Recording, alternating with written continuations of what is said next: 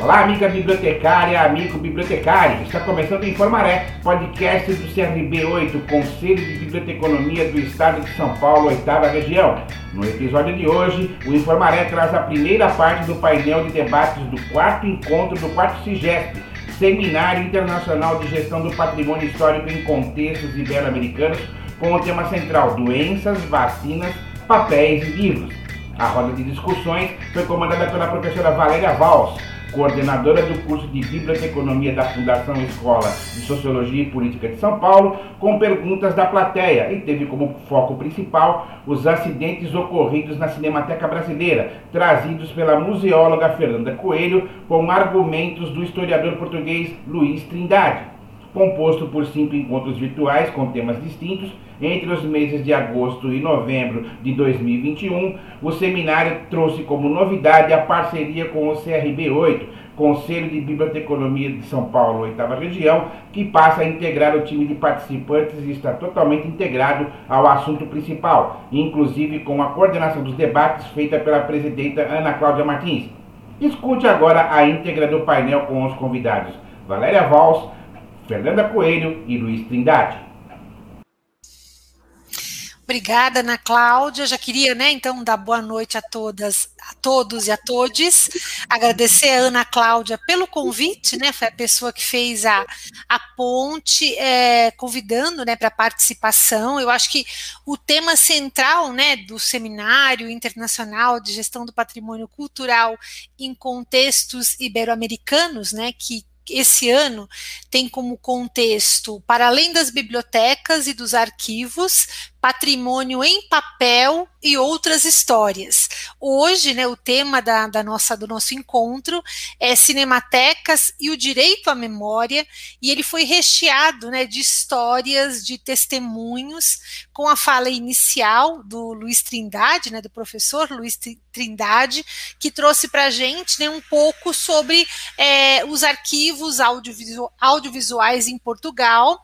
Várias vezes, né, na sua fala, ele citou que o seu olhar é um olhar de historiador, mas é, fez, né, um panorama muito interessante sobre os arquivos sonoros, sobre os arquivos televisivos e sobre os arquivos é, audiovisuais também, né, contextualizando a Cinemateca Portuguesa.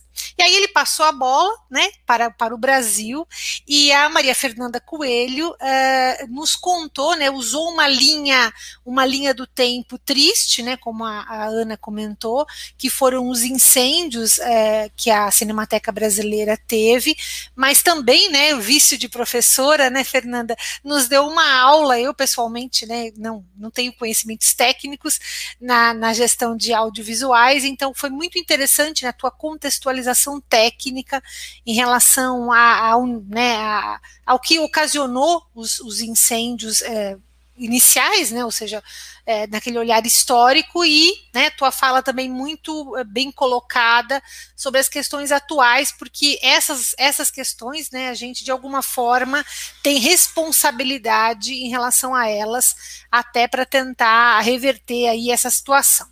O meu papel aqui, né, é fazer essa ponte entre vocês que estão nos escutando e estão gostando da, da live. Se estão gostando da live, deem um ok, né, para impulsionar o nosso vídeo, que fica gravado e acaba sendo um conteúdo muito importante para pesquisadores, para profissionais, para estudantes, enfim, né? Acho que a gente aprendeu muito com essa pandemia, que essas lives e arqui, né, e conteúdos que a gente gera, eu como professora utilizo muito conteúdos de lives, porque são ótimas formas, né, da gente trazer para os estudantes temas contemporâneos. E a gente vai ter, né, com esse seminário, excelentes conteúdos aí para compartilhar. Então, meu papel aqui aqui é tentar fazer né, um, um, bem bolado com as perguntas que vocês fizeram aí né, no, no bate-papo.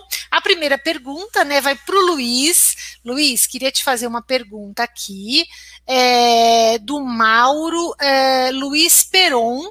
Ele fez uma, uma pergunta que é a seguinte: ó, uma preocupação como pensar a preservação de filmes em formato analógico em relação ao digital, considerando as diferenças de dura, durabilidade desses registros. Você, como historiador, dá um olhar né, é, para a gente sobre essa questão da preservação dos filmes, por favor.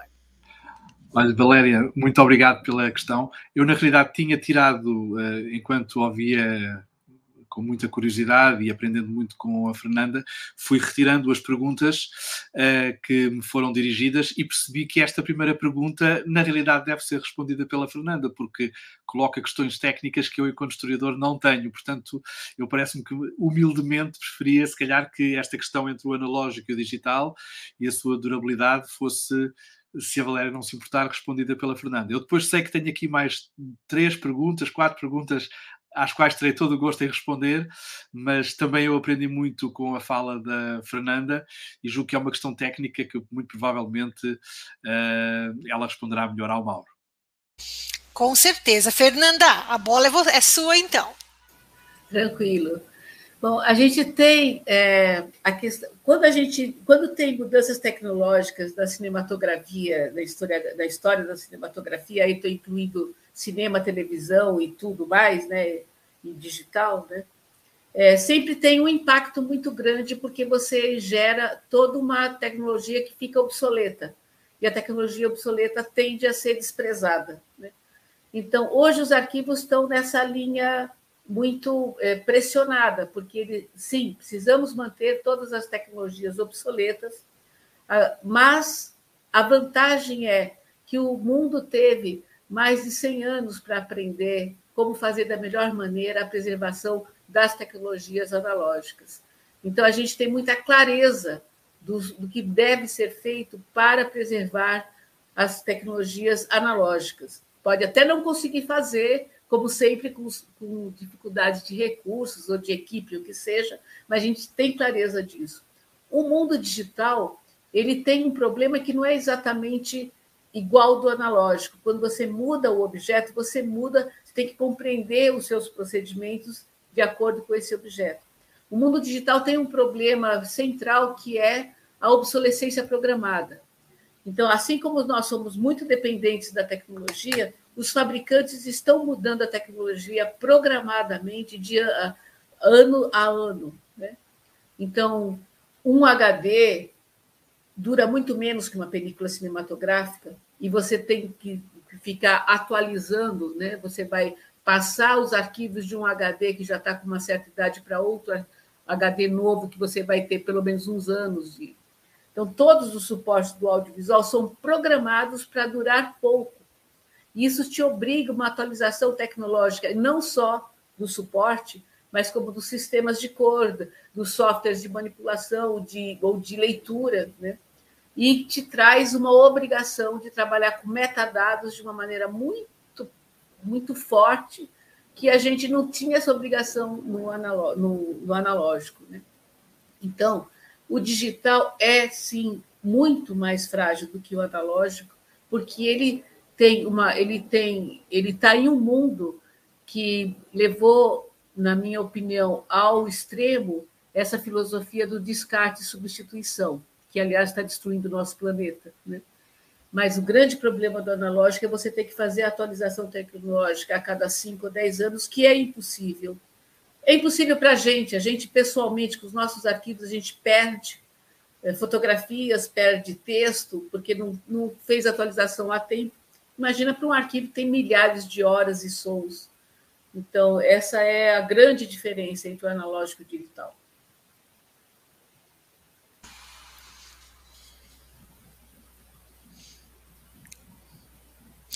Ótimo, Fernanda. Luiz, você tinha razão, hein? A resposta da Fernanda foi excelente, né? Com esse olhar realmente técnico, né? E de alguém que vivenciou essa parte na Cinemateca Brasileira. Agora eu vou te fazer uma pergunta, Luiz, de historiador para historiador, hein?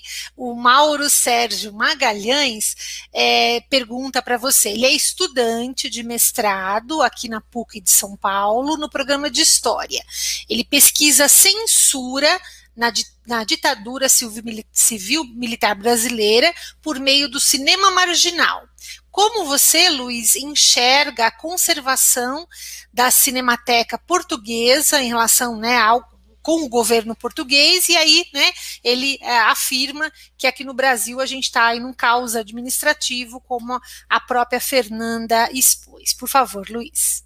Bom, antes de mais, uh, agradecendo ao Mauro e também ao outro Mauro, ao Mauro e Luís Peron, que colocou a questão à, à, qual eu me escapei e entreguei à Fernanda. De facto, uh, na, minha, na minha intervenção, eu procurei eh, de uma maneira muito superficial, falar um pouco sobre alguma tecnologia, a questão do videotape na televisão, mas não é de todo a minha, a minha área e, e deixem-me insistir como foi para mim importante uh, ouvir a apresentação da, da, Fernanda, não só pelo que eu aprendi tecnicamente, mas também porque, por causa do enquadramento político que a Fernanda deu.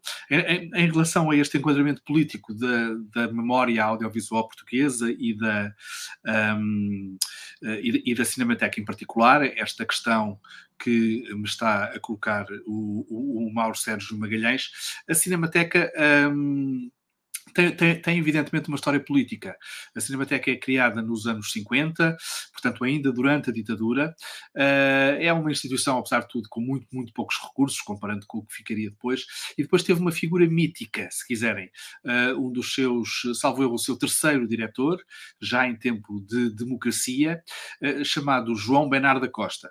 E é uma figura mítica no cinema português, na história do cinema português, não só porque foi uma figura muito próxima do chamado cinema novo português, da geração daquilo a que em Portugal foi uma nova vaga de realização cinematográfica nos anos 60, com uma completa reformulação da estética cinematográfica e da temática dos filmes que começaram a ser produzidos e realizados por essa geração. É uma figura muito próxima de, realizadores como Manuel de Oliveira, entre outros mas ele vai se tornar numa figura muito importante também porque tem um grande peso político e esse peso político, que é sobretudo visível a partir dos anos 80, uma grande influência sobre o poder político, é um intelectual público de grande prestígio, vai fazer com que a Cinemateca tenha, tenha tido um lugar algo privilegiado uh, numa, num momento em que. Uh, o, o, poder político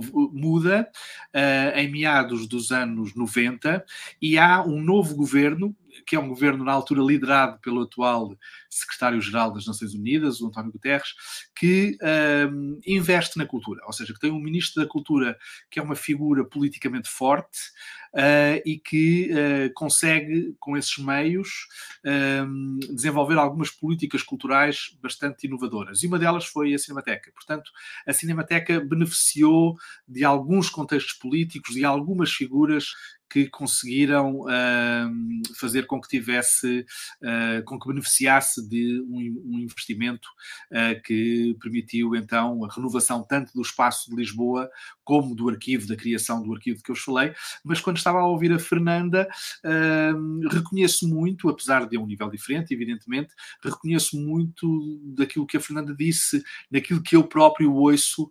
de quem trabalha no Arquivo Nacional das Imagens em Movimento.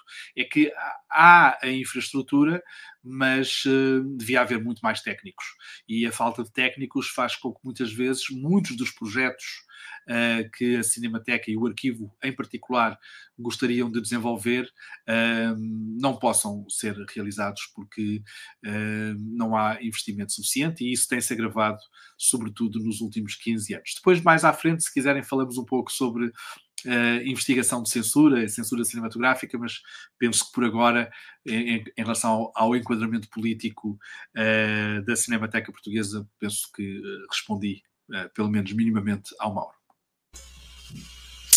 Obrigada, Luiz. Agora eu vou fazer uma pergunta para Fernanda, na verdade, duas perguntas que têm um contexto parecido, e eu acho que né, ajuda a resposta da Fernanda, passando as duas juntas. Uma é do Ivalde Assis, que ele pergunta, né? Em termos de direito à memória como um direito fundamental, o que perdemos com a falta de cuidado e os sucessivos incêndios na cinemateca?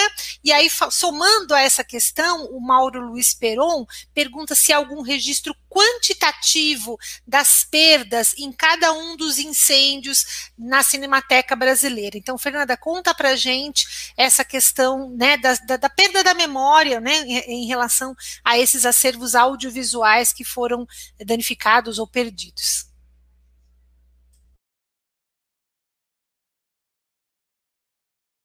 Faltou só o microfone, Fernanda, por favor. Desculpa. Sempre acontece. Bom, é, vou, vou, responder primeiro sobre se há uma, um, um, relatório quantitativo das perdas. Sim, há. Uma, é, a Cinemateca sempre se preocupou em, em registrar essas perdas, né? na verdade, registrar o teu acervo e tendo controle sobre o acervo, você consegue saber o que foi que você perdeu. Agora, a Cinemateca tem uma, é, uma figura mítica, como falou o Luiz da Cinemateca Portuguesa, tem o, o Paulo Emílio Salles Gomes, da Cinemateca Brasileira, e da parte técnica, né, tem uma ação do Rudá de Andrade bastante forte.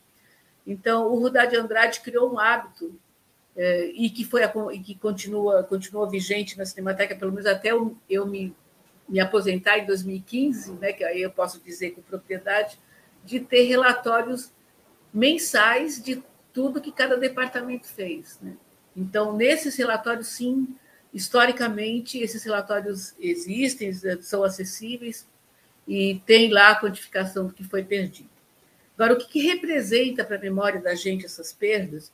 Representa muito, né? A gente pensar de uma maneira filosófica cada Cada filme que a gente perde, cada obra audiovisual que a gente perde, é um pensamento e uma lição que a gente jogou no lixo. Né? Mas vamos pensar de uma maneira mais prática: a gente trabalha com um objeto muito frágil, dos mais frágeis que a humanidade criou para registrar sua passagem nesse planeta, né? que é muito exigente, que exige muito dinheiro, e, e, no, e vivemos numa, numa sociedade que não só é, tem relutância em investir fortemente no que são, no que são fontes históricas, no que são em museus, em, em cinematecas, em arquivos, né? como tem uma filosofia de descarte e substituição. Então, a gente tem um contexto que não é propício, pro, ainda mais para um objeto tão frágil.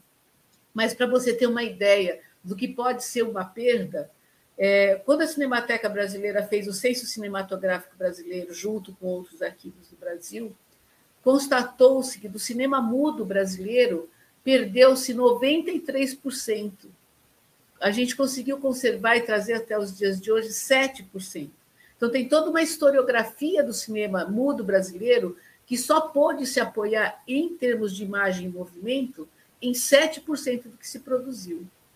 Então, o que a gente não vê, a gente não conta história. Né? Claro que tem uma série de documentação em papel, tem artigos de jornal, tem fotografias que nos dão outras, outras faces dessa, dessa produção.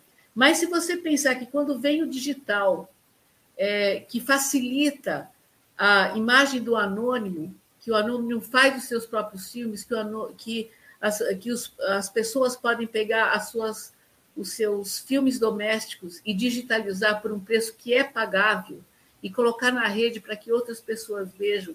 Uma, uma coisa que veio meio paralela foi redescobrir é, as bitolas é, obsoletas, como o Super 8. Então, tem um grande movimento de Super 8 sendo revivida no mundo inteiro, de produção em Super 8. Né, de, e, então, e essas, essas novas imagens que vêm a público acabaram gerando, pelo menos no Brasil, eu conheço pelo, uns quatro ou cinco trabalhos de reflexão sobre os filmes amadores e que trouxeram outras, outras, uh, outros olhares sobre o que é a memória audiovisual do nosso país.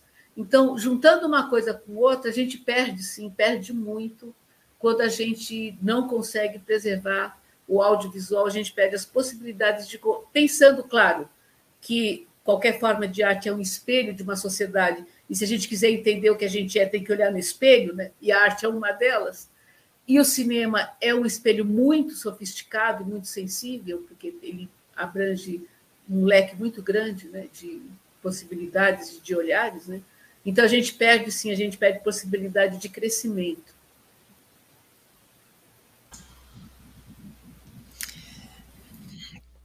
Obrigada, Fernanda. Eu, eu, ouvindo você, né, cada vez, assim, ao mesmo tempo que a gente tem esperança, né, porque a gente tem profissionais altamente capacitados para, né, a gente vai falar um pouquinho também da sociedade Amigos da Cinemateca daqui a pouco, mais preocupação, né, a gente especialmente no momento em que a gente está vivendo, onde as políticas públicas, né, estão tão afetadas, a gente está vivendo agora, né, um momento é, de, do nosso exame nacional, né, do ensino médio, que é uma grande porta de acesso do jovem para a universidade, e a gente está vivendo nesse momento né, uma, uma, uma areia movediça né, das, das, políticas públicas relacionadas à educação, à cultura. Então, é, é, realmente um momento de reflexão. Né? Que bom que nós estamos aqui para refletir sobre a Cinemateca e a importância do, dos, né, dos arquivos audiovisuais. E aí, Luiz, vou aproveitar e vou fazer uma pergunta para você, da Regina Fazioli.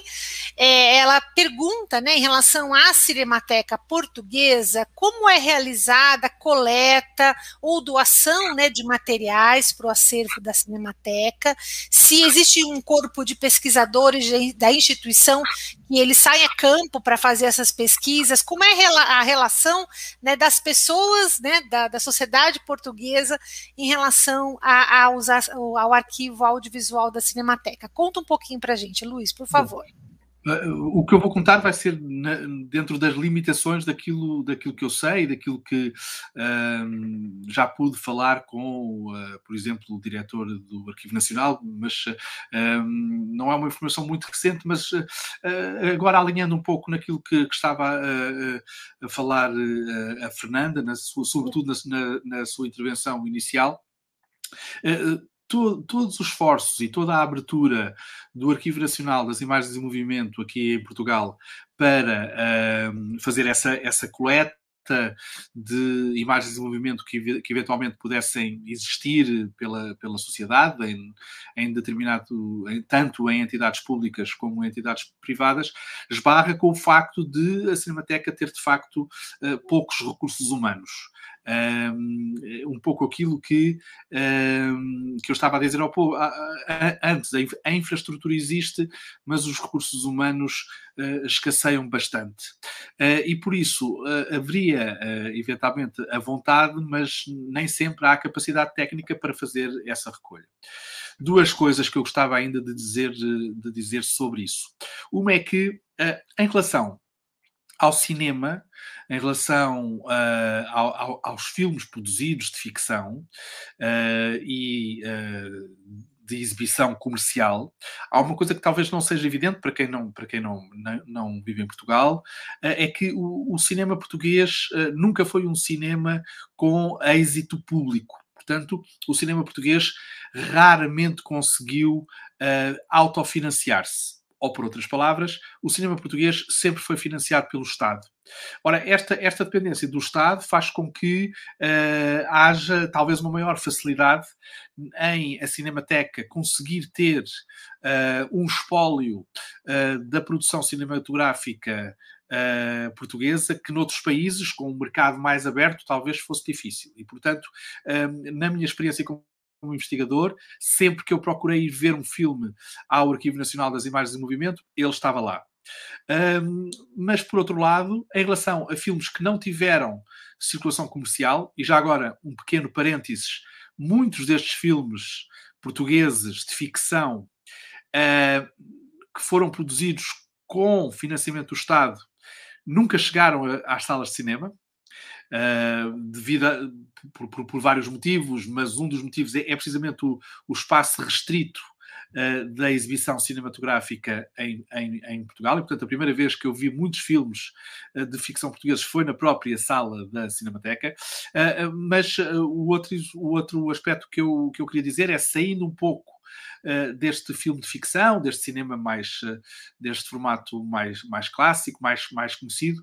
A verdade é que a Cinemateca uh, tem tido a necessidade de uh, se socorrer uh, da universidade para desenvolver alguns projetos. Eu sei de projetos que uh, investigadores como eu uh, têm procurado desenvolver com financiamento da instituição científica uh, que apoia a investigação em Portugal, a Fundação para a Ciência e Tecnologia, e, muito, e muitas vezes não, mas o, o, o, que acontece muitas vezes é que há investigadores, historiadores, gente que estuda cinema, que procura estabelecer acordos com o Arquivo Nacional de Imagens em Movimento, com financiamento da Fundação para a Ciência e Tecnologia, um, para precisamente permitir que a Cinemateca consiga tratar uh, eventuais doações que lhe sejam feitas. Dois pequenos exemplos de projetos uh, que que não foram financiados, portanto, são projetos que ainda estão a procurar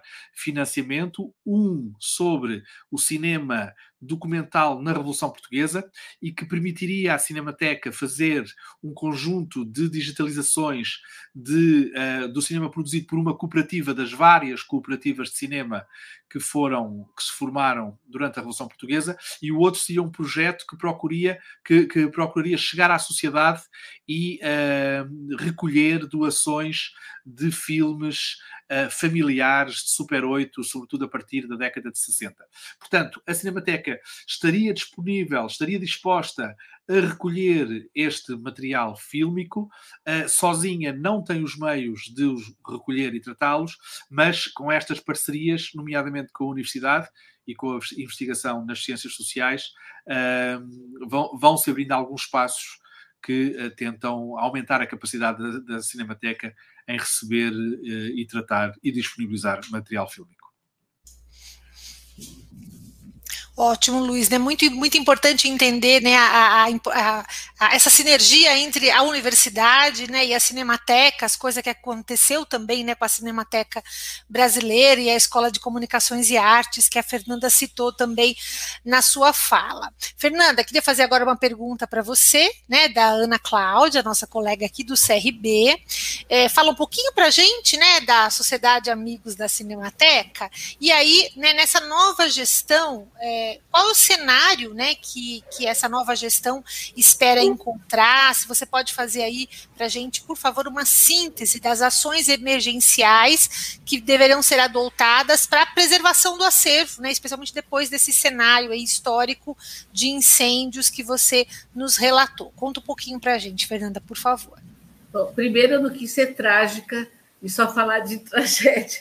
Eu só queria pegar os pontos de, é, de reflexão para a gente aprender nos erros, né? Mas a Cinemateca teve um histórico de muitos acertos também, tá? Eu só queria fazer essa observação. A Cinemateca cresce de, de 46 até a atual a atualidade, a Cinemateca foi um arquivo que, que se transformou num arquivo de referência para a região, enfim. Mas, respondendo à pergunta, a Sociedade Amigos da Cinemateca, a SAC, ela, ela surgiu já lá na década de 60 com o objetivo de dar apoio, de, cap, de captar recursos e dar apoio aos, aos trabalhos técnicos da Cinemateca Brasileira. Ela tem uma trajetória um pouco irregular, ela às vezes está funcionando, às vezes não, é, por questões históricas de cada momento, mas nos últimas, acho que nas últimas duas décadas ela tem funcionado ininterruptamente e das e, e ela acabou se transformando é, se, em, em, juridicamente em uma organização social para poder participar desses editais para gerir a Cinemateca Brasileira. Então, é, é a melhor organização social que a gente podia esperar, porque as pessoas que conhecem esse ofício aqui de São Paulo e que, e que conhecem a história da Cinemateca, e que conhecem o acervo, que conhecem o que é preciso fazer, estão na Sociedade Amigos da Cinemateca. Tem vários conselheiros é, da, da, que estão na Sociedade Amigos da Cinemateca, que foram conselheiros da Cinemateca Brasileira quando o conselho ainda existia. Foi outra perda que a gente teve nesses últimos anos, nesses, bem recentes. Né? É, então, é, quais são as prioridades? Eu não, eu não posso dizer, porque, na verdade, esse contrato de gestão ele trabalha com um plano de trabalho que define quais são as prioridades. Mas, falando genericamente, o primeiro passo é você tomar a pé de o quanto o acervo sofreu com essa falta de olhar técnico. É o incêndio, o último incêndio que aconteceu a partir é, é, a partir da manutenção um, do ar condicionado da área climatizada lá da, da Vila Leopoldina. É, esse, esse, pelo que eu pude ver, assim, eu não, eu não posso afirmar porque não tenho documentação para isso, mas pela minha experiência, ficou pelo menos seis meses sem manutenção de equipamento de ar-condicionado. Em alguns lugares, acho que o ar-condicionado nem chegou a funcionar por alguns meses. Então, é, eu, se eu fosse eu a estar à frente, né, a primeira coisa a fazer é constar, tentar averiguar, fazer um, um, uma análise do estado de conservação que for possível. Nós estamos falando de um acerto muito grande, né? mas você pode, através de alguns sinais de análise, perceber onde é que sofreu mais, onde sofreu menos, tomar pé e, a partir desse, dessa análise, priorizar quais são as suas ações. Mas a, mas a Cinemateca não é só conservação, né? ela é difusão, ela é, é documentação, catalogação, e certamente tem um represamento de solicitações para uso de imagem, para acesso a materiais dos filmes, dos vídeos, dos documentos, das fotografias. Então, acho que eles vão ter que trabalhar em duas frentes bem, bem é, fortes, que é averiguar o estado de conservação e definir, a partir dessa averiguação, quais são as prioridades de ação e atender a essa demanda que está represada há mais de ano. Né? Que a Cinemateca fechou suas portas para os técnicos em, em agosto do ano passado.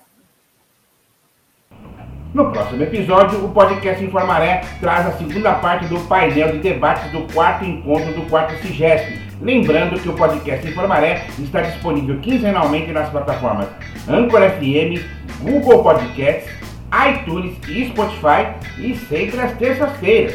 Eu sou Vanderlei Abreu, jornalista e radialista, e apresentei este episódio do podcast Informaré. Até o próximo programa.